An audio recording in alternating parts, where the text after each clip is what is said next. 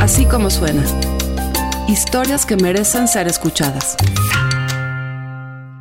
Nadie mejor que Esteban Illades para haber viajado a Cleveland y ver el circo de Trump.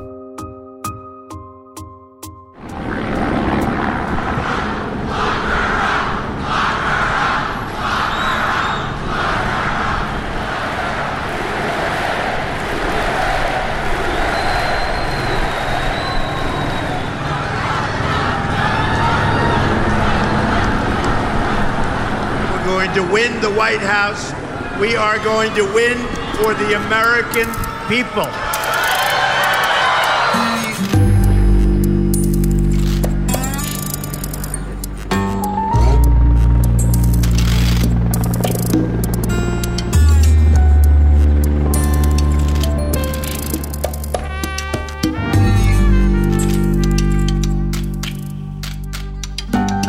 Cuando decidí ir a cubrir la Convención Nacional Republicana, un evento de cuatro días en Cleveland, Ohio, lo primero que hice fue hablar con colegas estadounidenses.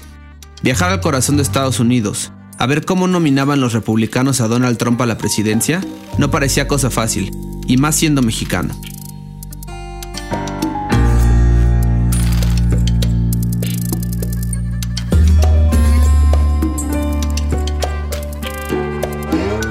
Un reportero amigo ofreció incorporarme a su contingente.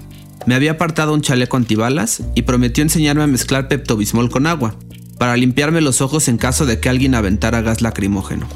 Luego leí un tuit de otro conocido. Una fuente en el Pentágono le había dicho que ir a Fallujah, en Irak, era más seguro que cubrir la convención en Cleveland. When Mexico sends its people, they're not sending their best. They're not sending you. They're not sending you. They're sending people that have lots of problems, and they're bringing those problems with us. They're bringing drugs, they're bringing crime. Mientras más leía y escuchaba, más ominoso me parecía todo. Sabía que los neonazis planeaban ir a Cleveland a apoyar a su candidato, Donald Trump. Que los Black Panthers, un movimiento político armado, les irían a hacer frente. Y, por si fuera poco, Ohio permite portar armas al aire libre. Rifles, cuernos de chivo, semiautomáticas legal traerlas a la vista. Con eso en mente, me bajé del avión en Cleveland y llegué al centro de la ciudad. Lo primero que recibí fue un abrazo. Sí, un abrazo.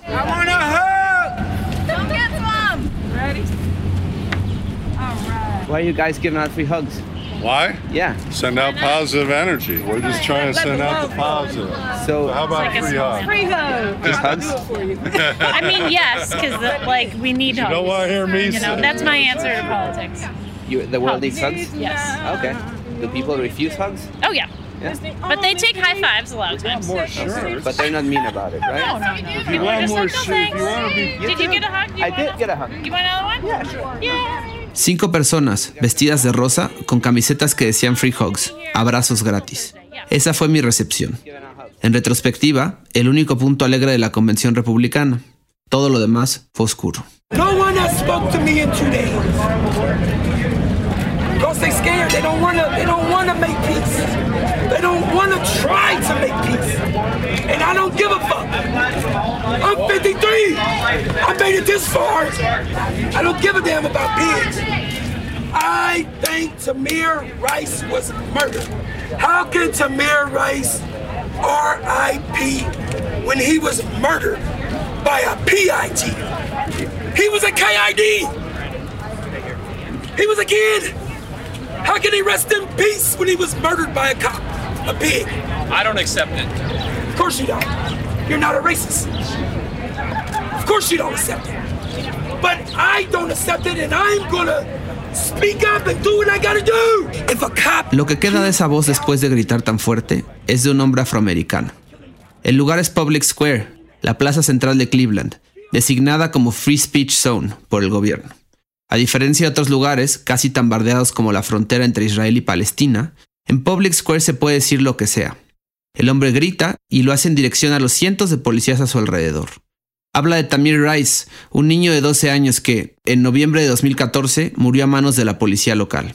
Su crimen, traer una pistola de juguete al aire libre. Los policías que lo mataron no lo pensaron dos veces. Se acercaron y en lugar de dialogar, le pusieron dos tiros en el estómago. Este hombre es solo uno de tantos, de decenas postrados en Public Square. Junto a él hay de todo, los pro aborto, los anti, los extremistas religiosos, todos atraídos por un imán, Donald Trump. Mr. Speaker, Americans love our country like no other people on earth.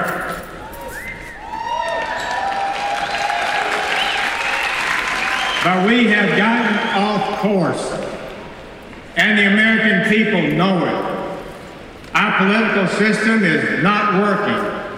We operate like the trench warfare battles of World War I, where hundreds of thousands die, but no ground is gained. Good Americans will stand for this no longer. They want the political games, the posturing, and the showboats to end. They, they want their country on the right track again. Con ese discurso, el senador Jeff Sessions de Alabama resume por qué los republicanos nominan a Trump. Pero vámonos un poco más atrás, empecemos desde el principio como debe ser. ¿Qué es una convención? Una reunión de los representantes de un partido, republicano o demócrata, para discutir su plataforma electoral y nominar a un candidato a la presidencia y a otro a la vicepresidencia. La reunión ocurre cada cuatro años y es televisada.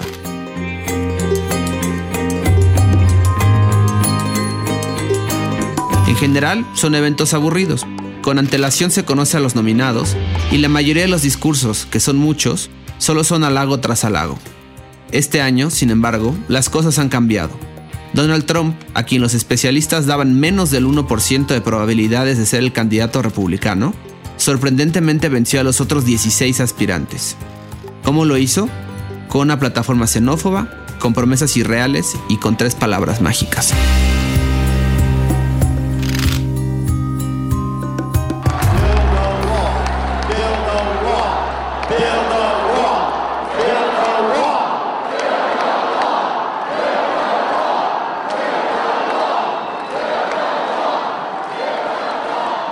Construir un muro. Esa es la gran promesa. No importa que sea físicamente imposible o que si se llega a construir una parte, lo tendrían que hacer ingenieros y compañías mexicanas, porque Estados Unidos no tiene ni el cemento ni la infraestructura para hacerlo. Pero a nadie le importa. Persona con la que uno habla, persona que responde lo mismo. Trump va a construir un muro y lo hará tan pronto asuma la presidencia. Que si Trump ha mentido toda su vida, no es importante que no tiene ni la más mínima idea de cómo funciona el gobierno, tampoco es importante. Él va a resolver todos los problemas del país de un plumazo.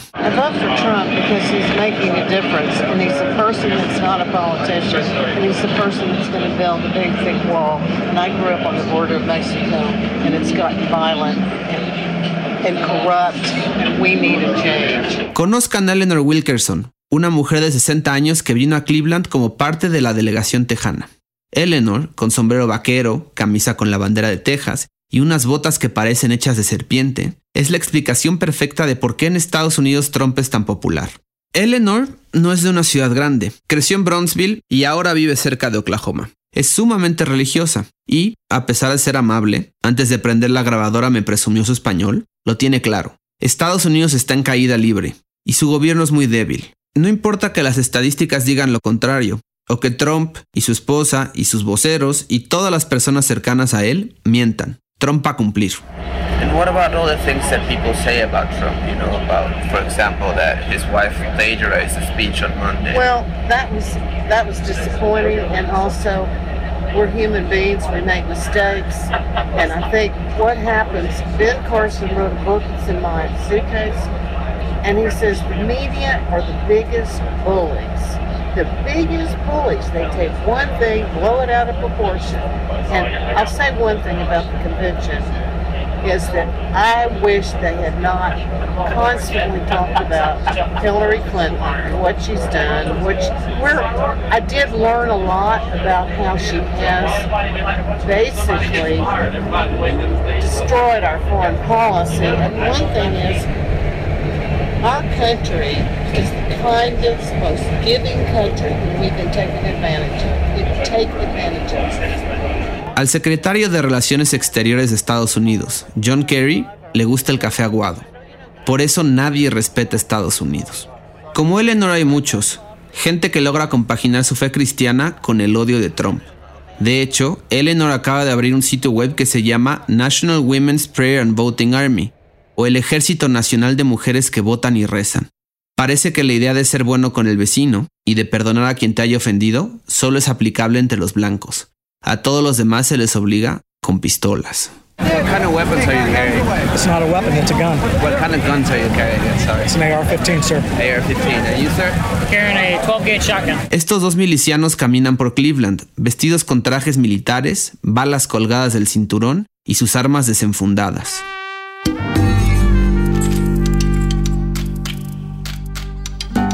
Ambos se dicen fieles creyentes de la Constitución y ambos detestan a Hillary Clinton.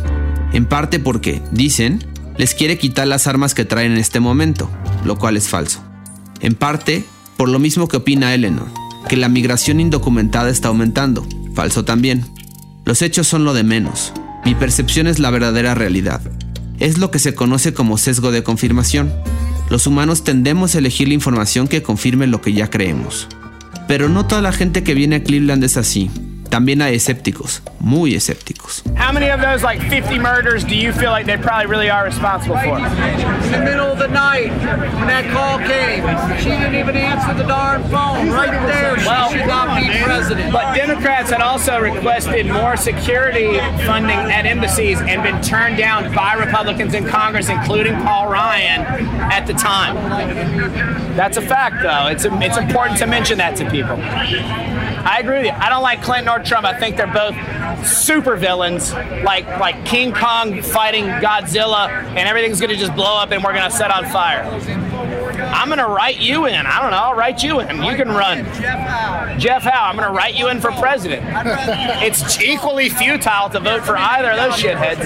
Esta discusión ocurre en un templete en Public Square. El señor de la voz más fuerte se acaba de acercar. Es güero, de ojos azules y parece el estadounidense típico. Desde arriba, el otro señor, vestido de Jesucristo y con una Biblia en la mano, le responde. ¿De qué hablan? De Benghazi, el escándalo que más ha perseguido a Hillary Clinton.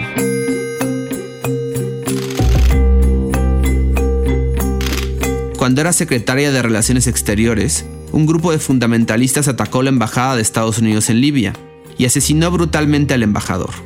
Los republicanos culpan directamente a Hillary. Los demócratas responden, con razón, que Benghazi ya fue investigado hasta el cansancio y no hay nada que señale su culpa.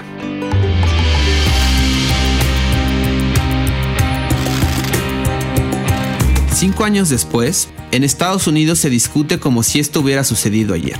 Este es otro motivo por el cual Trump ha subido tanto en las encuestas. La gente no está votando por él, está votando en contra de Clinton. No importa que sus transgresiones, si se les puede llamar así, sean mucho menores que las que Trump promete. Están dispuestos a no hacer nada porque, para muchos, Trump y Clinton son lo mismo.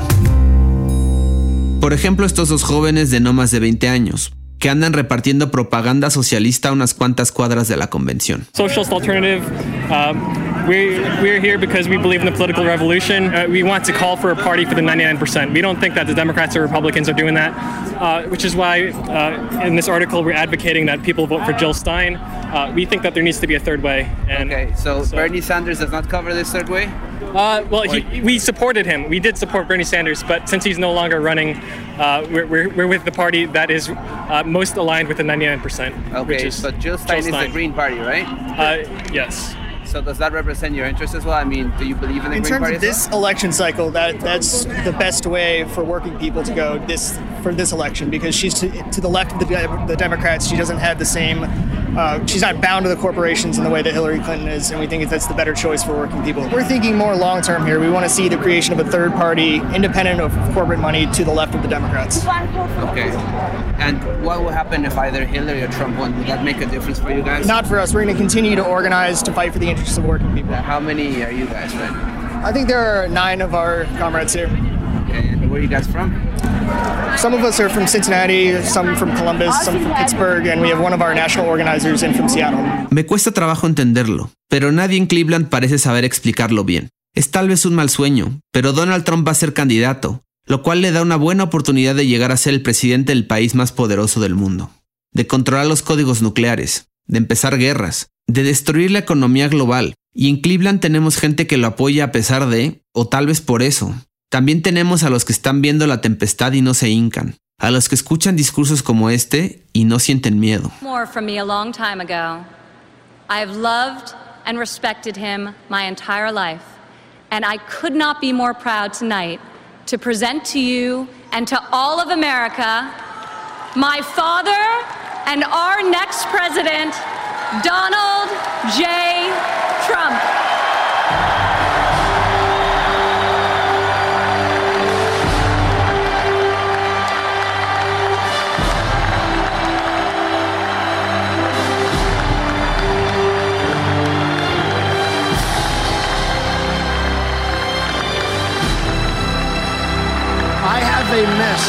For all of you. The crime and violence that today afflicts our nation will soon, and I mean very soon, come to an end.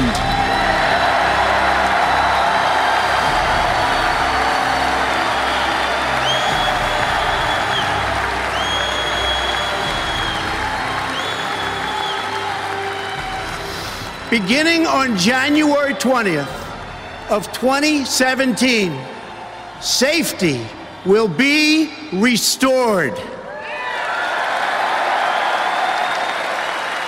I have a message to every last person threatening the peace on our streets and the safety of our police. When I take the oath of office next year, I will restore law and order to our country. Believe me, believe me. I will work with and appoint the best and brightest prosecutors and law enforcement officials to get the job properly done.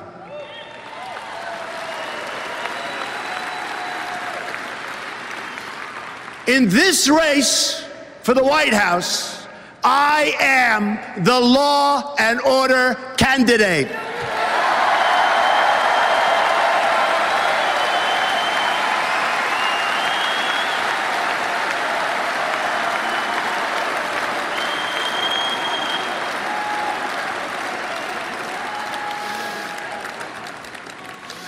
The irresponsible rhetoric of our president, who has used the pulpit of the presidency to divide us by race and color, has made America a more dangerous environment than, frankly, I have ever seen and anybody in this room has ever watched or seen. En esos 75 minutos en los que Donald Trump se dirigió a la convención republicana para aceptar la nominación del partido, pide todo. Vi gente con cara de poseída, alabando todo lo que decía. Vi al propio Trump gesticular como si fuera Benito Mussolini. Hasta el movimiento de labios era el mismo. Dijo cosas como las anteriores y repitió lo que hemos escuchado varias veces, que no dejará entrar a musulmanes al país, que construirá un muro y que con él regresarán la ley y el orden. Un discurso fascista, no hay otra forma de decirlo. Pero la gente se niega a aceptarlo.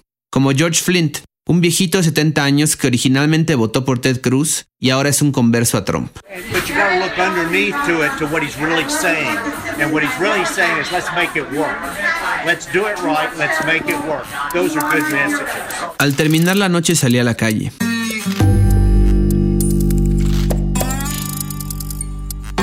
Vi gente festejando. El día siguiente, todavía no nadado por lo que vi. En serio, si pueden ver el discurso completo, háganlo. Fui a buscar personas de Cleveland. Gente que no estuviera tan metida en el Partido Republicano.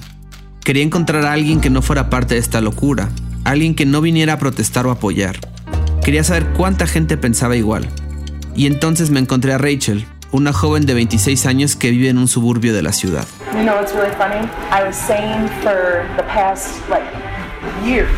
I that no, I would never. I'm not going to vote for Hillary. No, I'm going to write Bernie's name in. I'm not. I'm not going to do that. I'm not going to let down my man.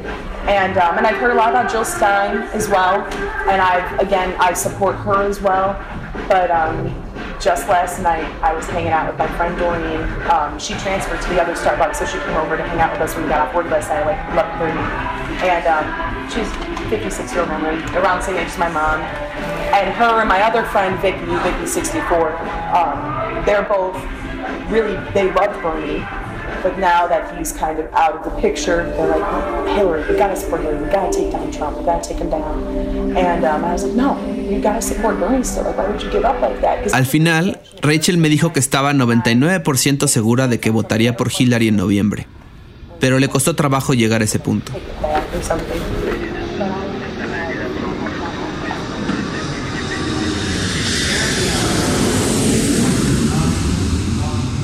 Horas después estaba en el avión de vuelta a México. Volví a escuchar todo lo que grabé y seguí pensando en lo que había visto durante esa semana. Sí, vi varias protestas. Sí, mucha gente en contra de Trump. Pero también conocí el otro lado. Aquellos que están dispuestos a votar por él por lo que promete. Un país racista, un país rodeado de muros para evitar que nadie entre. Un país con ciudadanos de primera y de segunda. Y en medio de ambos vi a varios indecisos. Personas que todavía no saben si votar por el sentido común o ayudar a que su país se convierta en el cuarto Reich.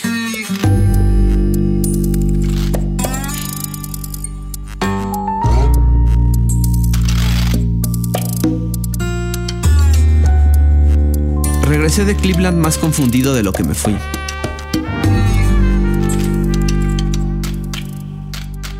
Fui al corazón de Estados Unidos y no logré, o más bien no quise entender lo que sucede. Pero hay algo, sin duda, representado por Donald Trump. Muchos ven en él lo que quieren que sea el país. El candidato no es lo importante, sino el resentimiento que desata. Ya estaba ahí, siempre ha estado, pero ahora es visible y da miedo. Así como suena, es una producción de puro contenido y puro contenido somos Mariana Linares, Giselle Ibarra, María Scherer, yo. Pero realmente este trabajo se lo debemos a los genios que nos graban, hacen el diseño sonoro y luego mezclan. Y son Alejandro de Casa, José Fernández Tanco y Hugo Santos. Toda la música del gran Amado López, gracias. Nos escuchamos en asícomosuena.com. Descarga nuestra aplicación en la tienda de iTunes o la de Google Play.